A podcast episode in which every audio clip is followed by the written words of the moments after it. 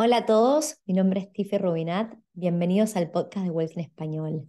Hoy vamos a estar hablando acerca de dónde comprar propiedad para inversión hoy en día. Estamos parados en agosto del 2022 y obviamente voy a revelar dónde yo estoy comprando en este momento. Hola, si estás disfrutando del podcast y a la vez aprendiendo, no te olvides de suscribirte. Ahora sí, que comience el show.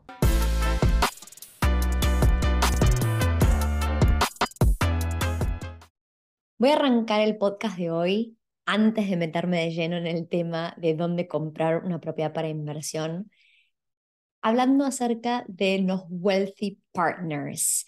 Este es un programa que lanzamos hace unas semanas, donde invitamos a nuestros seguidores del podcast que estén interesados en aprender acerca del mercado inmobiliario australiano, ayudar a otras personas y ganar un ingreso extra a sumarse. Básicamente es una formación para los Wealthy Partners y con cada persona que refieren y termina comprando una propiedad mediante Wealthy, les pagamos una comisión. Así que si están interesados en escuchar más acerca de la propuesta de Wealthy Partners, en la descripción del podcast van a poder encontrar más información y cómo aplicar. Ahora sí, voy a arrancar de lleno y Voy a hacer una pequeña intro de por qué em, comprar en este momento, ¿no? Yo estoy comprando una propiedad, estoy parada en agosto del 2022 y por qué se me ocurre que este es un buen momento para comprar propiedades. Primero y principal, venimos escuchando em, todos los días acerca de la inflación. El costo de vida sube, el impacto de los precios en nuestro bolsillo y cómo cada vez nuestro sueldo alcanza para menos. Entonces, cuando miramos a las propiedades como una de las varias maneras de invertir nuestro dinero, es un tipo de bien que se beneficia de la inflación. Cuando hay inflación, suben los precios de las propiedades, suben los alquileres, y entonces nosotros nos vemos beneficiados. Con lo cual, esto es un trending topic y la gente que está en Argentina y escucha que yo hablo de la inflación en Australia se ríe porque claramente estamos hablando de inflaciones eh, completamente distintas, pero para quien vive en Australia no está acostumbrado a que la inflación sea mayor al 2, 2.5, 3%. Eso es una inflación saludable. Entonces, cuando estamos hablando de una inflación del 6%, es sorprendente para la gente que está habituada algo distinto. Obviamente, para quienes venimos de Latinoamérica, em, creo que en todos los países de Latinoamérica nos hemos criado y hemos vivido con la temática de la inflación y en particular yo soy de Argentina, en los momentos que se están viviendo en Argentina se está hablando de una inflación, inflación anual llegando al 90% para fines del 2022 y con lo cual nadie se quiere quedar con dinero en la mano porque ese dinero no vale nada al día siguiente. Entonces, eh, obviamente esto es, eso es una situación bastante extrema, no es la situación que se está viviendo en Australia, pero tomando los aprendizajes de cómo nos preparamos durante nuestras vidas para afrontar la inflación, a mí me parece una buena forma. Es cierto que si escuchamos lo que dicen los medios en Australia, se habla todos los días, todas las semanas, los últimos varios meses, acerca de que las tasas de interés vienen subiendo.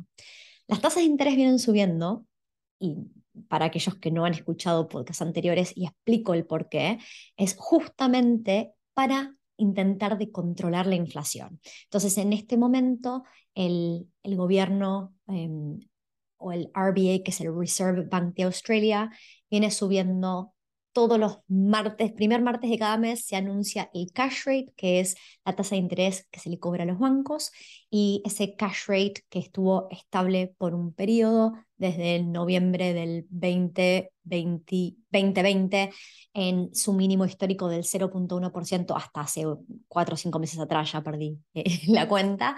Em, ahora cuando se empezó a sentir la inflación, que todos sabíamos que venía, porque se inyectó tanto dinero durante la pandemia que en algún momento íbamos a empezar a sentir la inflación, ahora el gobierno o el RBA están subiendo este cash rate mes a mes para controlarla. La suba o el incremento en las tasas de intereses va a continuar. Em, por unos meses más, diríamos, y el gobierno espera que se controle la inflación, vuelva a estar alrededor de ese 3% anual para, digamos, mediados del 2023. Falta, falta un rato para llegar a mediados del 2023, por eso van a estar todos los meses revisando qué, qué sucede con las tasas de interés y cómo este, este cambio en las tasas de interés está impactando mes a mes a la inflación que sentimos en nuestro bolsillo. Ahora, a mí no me preocupa cuando compro propiedades para inversión si el cash rate y por ende la tasa de interés que el banco me cobra a mí sube. ¿Por qué? Porque lo que nos demuestra la historia es que por lo general los alquileres suben en mayor medida que las tasas de interés. Entonces, sube mi tasa de interés, pero también sube mi renta o mi alquiler semanal o mensual, se compensan. No es un problema. Muy distinto es si estoy comprando un hogar y todo el, interés que le voy a pagar al banco sale de mi bolsillo. Eso es una conversación muy distinta. Ahora, estoy mirando mis notas para no olvidarme de nada de lo que quería decir. ¿Por qué comprar hoy? Esta semana me compartió uno de mis jefes, em, Peter es eh, cofundador de Wealthy, y me compartió un artículo muy bueno que hacía un análisis demasiado profundo que hasta algunas cosas realmente me, superaron porque era bastante complejo el análisis, pero me llevé em, dos cosas de ese artículo. La primera es que habla que cada vez vamos a ver ciclos de mercado que llegan a altos más altos y bajos más bajos, como mayor volatilidad. Y obviamente la volatilidad del mercado inmobiliario no suele ser tan grande como la volatilidad de un mercado de acciones o de criptomoneda. ¿no? Entonces, justamente buscamos em, el mercado inmobiliario porque es un poquito más estable. Cuando hablo de estas altos más altos y bajos más bajos, no nos referimos en particular al mercado inmobiliario, sino a los mercados en general. Y dentro de esos mercados en general, obviamente el mercado inmobiliario se va a ver afectado, ¿no? Entonces, es muy, muy, muy difícil, diría casi imposible, poder timear un mercado. Yo quisiera decir que tengo la bola de cristal, pero realmente no la tengo. Cada vez que pienso que va a pasar una cosa, entran variables que nunca me podría haber imaginado y pasa otra. Y así como esto me pasa a mí, le pasa a los millones y millones de economistas que intentan predecir qué va a pasar con la economía, ¿no? Es muy difícil realmente predecir. Entonces, para mí, yo lo que estoy queriendo hacer es prepararme para el siguiente boom. ¿Saben? Acabamos de pasar por un boom y em, va a venir otro y no podemos timearlo. Puede que venga en el siguiente año, en los siguientes tres años, no lo sé y es imposible saberlo es muy fácil siempre estar parado y mirar hacia atrás y decir, ¡uh, qué bueno! Pero la verdad es que timearlo es bastante difícil. Y en mi trabajo día a día, cada vez escuchamos más y más historias de clientes y una de las situaciones que me da un poco de tristeza es cuando la gente no toma acción. Esta semana eh, justo me contactó una amiga, una chica que solía trabajar conmigo en mi anterior vida en la multinacional, que se había puesto en contacto conmigo para comprar una propiedad para inversión hacia fines del 2020. Decidió, como pareja decidieron no tomar acción, ellos habrán tenido sus motivos y sus razones, y ahora vuelven diciendo que se perdieron este boom del mercado de los últimos dos años entonces, es eso, es cuando uno hay incertidumbre y no sabe qué hacer, y si yo quiero aprovechar el siguiente boom, hay que entrar. Y si mis, mi análisis de cash flow, que serían mis ingresos por alquiler, cubre todas mis expensas, incluyendo los intereses de la hipoteca, yo me quedo tranquila, no, no, no voy a timear la apreciación de la propiedad, porque si analicé correctamente la oferta y la demanda y creo que tiene potencial de crecer, eso es más que suficiente. Así que ese es el motivo por el cual estoy comprando ahora y voy a decir que yo no soy la única en el equipo de Wealthy que está comprando en este momento. Peter, a quien acabo de mencionar, también está comprando este mes una propiedad. De hecho, yo todavía no cerré mi transacción, él creo que ya la cerró. Viene un poquito más avanzado que yo. Así que esto es un poco el contexto. Ahora, vamos a hablar de los tres mercados que más me gustan en este momento y voy a dar las razones por las cuales me gustan. No existe el mercado perfecto, no existe la inversión perfecta, entonces van a haber pros y contras en cada uno de estos tres mercados que voy a mencionar. Voy a arrancar por Melbourne. Melbourne a mí me sigue gustando. Yo compré una propiedad el año pasado. Como compré una propiedad en Melbourne el año pasado, este año busqué diversificar.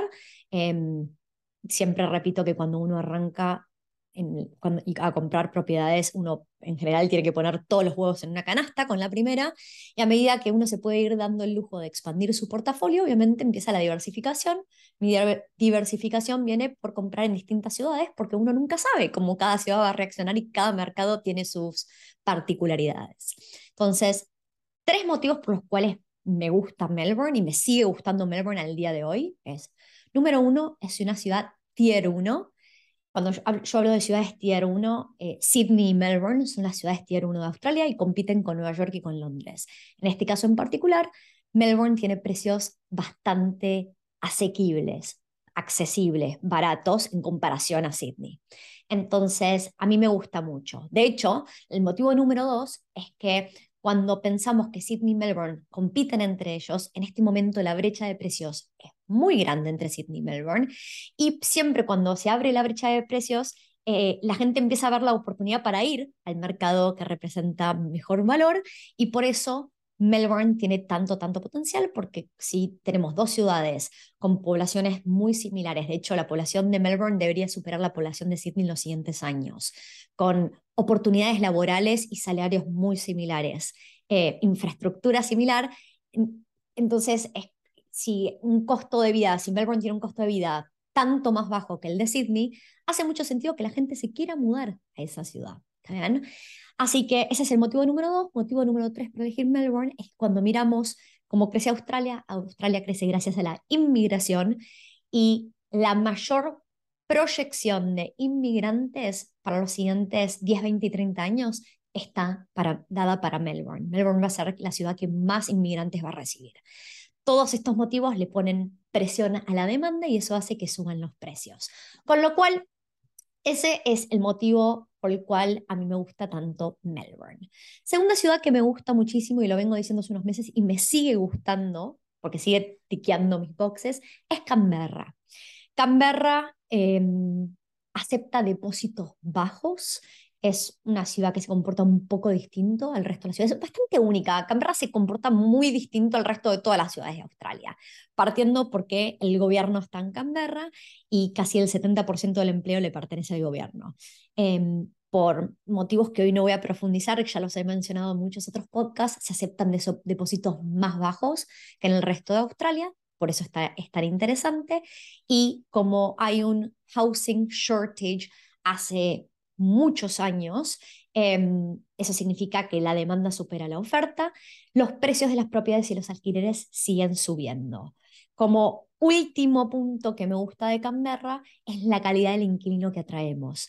Canberra tiene los sueldos más altos de toda Australia y lo que suele pasar es que la gente que se muda a Canberra internamente lo piensa como, bueno, no sé si necesariamente me visualizo viviendo de largo plazo ahí, pero la verdad es que pagan muy buenos sueldos, quiero hacer una experiencia de uno o dos años, juntar una buena cantidad de ahorros y después mudarme a donde yo quiera. Lo que termina pasando es que la calidad de vida en Canberra es mucho más linda de lo que uno se imagina, más allá de que no está sobre el mar. Entonces las personas que originalmente se mudaron para ir a hacer un, trabajo relacionado con el gobierno que pague bien, pensando que iban por uno o dos años, se terminan quedando cinco años porque los cinco años se pasan como nada. Todos hemos pasado por esa. Y cuando se dan cuenta que se van a terminar quedando, recién a los cinco años dicen, bueno, ahora vamos a comprar una propiedad. Con lo cual tenemos personas con súper buenos sueldos, buenos trabajos, em, que, que, están de suficientemente largo plazo, no es que están de paso a paso unos meses y ya, pero que no consideran comprar su propio hogar justamente porque no les interesa, al principio no creen que se van a quedar ahí. Canberra sería el mercado número dos. El tercer mercado que más me gusta en este momento es, em, vamos a hablar de Perth. Perth es un mercado contracíclico. Esto es una de las primeras cosas que me gusta. Esto significa que mientras que el resto de Australia en este momento está retrocediendo un poco, Perth sigue creciendo. Es más, de todo lo que estamos vendiendo, Perth sigue siendo un mercado caliente. Ese es el punto número uno, que está en crecimiento y es contracíclico. Ahora, es un mercado caliente, pero de vuelta, lo que me gusta es que no tuvo el crecimiento tan exacerbado y un poco hasta ridículo que tuvieron otras ciudades regionales que podrían competir con Perth, como Brisbane y Adelaide. A ver, comparemos Brisbane con Perth. Brisbane tiene 2.5 millones de habitantes, Perth tiene 2 millones de habitantes. Entonces, son ciudades similares. Algo que mucha gente no sabe de Perth es que Perth em, tiene varias bases militares. Todos estamos al tanto de la guerra entre Rusia y Ucrania y por ende Australia viene aumentando muchísimo su presupuesto militar y eso significa que mucha gente internamente está migrando hacia Perth y Perth ya tiene un housing shortage y se estima que ese housing shortage se va a acelerar bastante más en los siguientes cinco años. Em, otro dato de color que a mí me parece súper relevante para Perth es que em, el ACT, que es donde está Canberra, tiene los sueldos más altos de toda Australia, seguido por el Northern Territory y después por Western Australia. Entonces en Perth tenemos bastantes buenos sueldos em, y es una ciudad de dos millones de habitantes, con lo cual no es que me estoy yendo a un área regional. Y por ejemplo, eh, sabemos que hay una correlación muy alta de cuando hablamos de estos sueldos con la minería. La minería paga muy bien y es una industria muy importante en Western Australia. Ahora, a mí me daría mucho miedo invertir en pueblitos chicos que dependen de la minería, mientras que Perth es lo suficientemente grande donde a pesar de que la minería es una industria importante para esa ciudad, también hay muchas otras industrias eh, que le, favorecen a Perth. Em, y entonces, si estoy buscando en ciudades regionales, hay que tener siempre, yo digo esto, lo repito siempre, mucho, mucho cuidado porque las ciudades regionales tienen muchísima tierra disponible. Entonces, en las ciudades regionales como Brisbane, Adelaide y Perth, no es una buena estrategia comprar simplemente porque es barato. Hay que buscar eh, distintos features para que la inversión sea una inversión con potencial de apreciarse. ¿Está bien? Y en ese sentido, eh, estoy comprando yo en este momento en Perth una propiedad que es para desarrollar. Esta es por ahí mi, mi propiedad más cara y de mayor presupuesto, donde lo, lo estamos haciendo con inversores y estoy saliendo de mi zona confort. Es una propiedad que es waterfront, o sea que tenemos vistas al mar y nada, eh, esto es ya mi siguiente paso y obviamente me tuve que salir de mi zona de confort. Así que en particular, eh, siempre lo que voy a repetir es que yo esté comprando en Perth no significa que quien está del otro lado escuchando este podcast tiene que ir y comprar en Perth. Todos somos distintos, tenemos objetivos de vida distintos, apetito al riesgo distinto y estamos en distintas etapas de nuestro camino como inversores, ¿no? Pero bueno, en particular a mí Perth me gusta muchísimo. Eh, Perth y Canberra son em, ciudades más cash flowing, las diría, donde cuando tenemos ese housing shortage de Canberra y de Perth hace que los eh, alquileres eh, sean relativamente altos versus el precio de compra. Melbourne es una ciudad que tiene un componente de capital growth gigante. Lo que podemos esperar que se aprecie una propiedad en Melbourne eh, probablemente sea mayor a lo que se aprecia una propiedad en Canberra o Perth. Así que este es un resumen de las tres ciudades em, donde yo compraría una propiedad para inversión hoy y lo que quise hacer hoy es dar mis eh, motivos por los cuales compraría en esas tres ciudades, pero me gustaría escuchar del otro lado de la audiencia si hay una ciudad que ustedes creen que debería estar en el top 3, que no sea Melbourne, Canberra y Perth.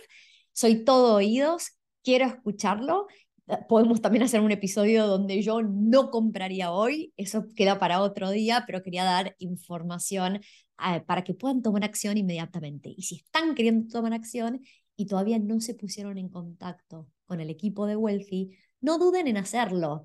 Nuestro, nuestro servicio es 100% gratis, lo llamamos un Zero Brokerage Fees, no le cobramos nada al cliente, damos todo nuestro asesoramiento em, gratuito y si alguno de ustedes decide comprar una de las propiedades que traemos a la mesa, a Wealthy le paga una comisión, quien sería el developer o builder. Así que así es como trabajamos nosotros. Si están queriendo ver dónde comprar en este momento, vamos a dejar en la descripción del podcast el link para que puedan agendar una cita con alguien del equipo de Wealthy. Y esto es todo por hoy. Hasta la próxima.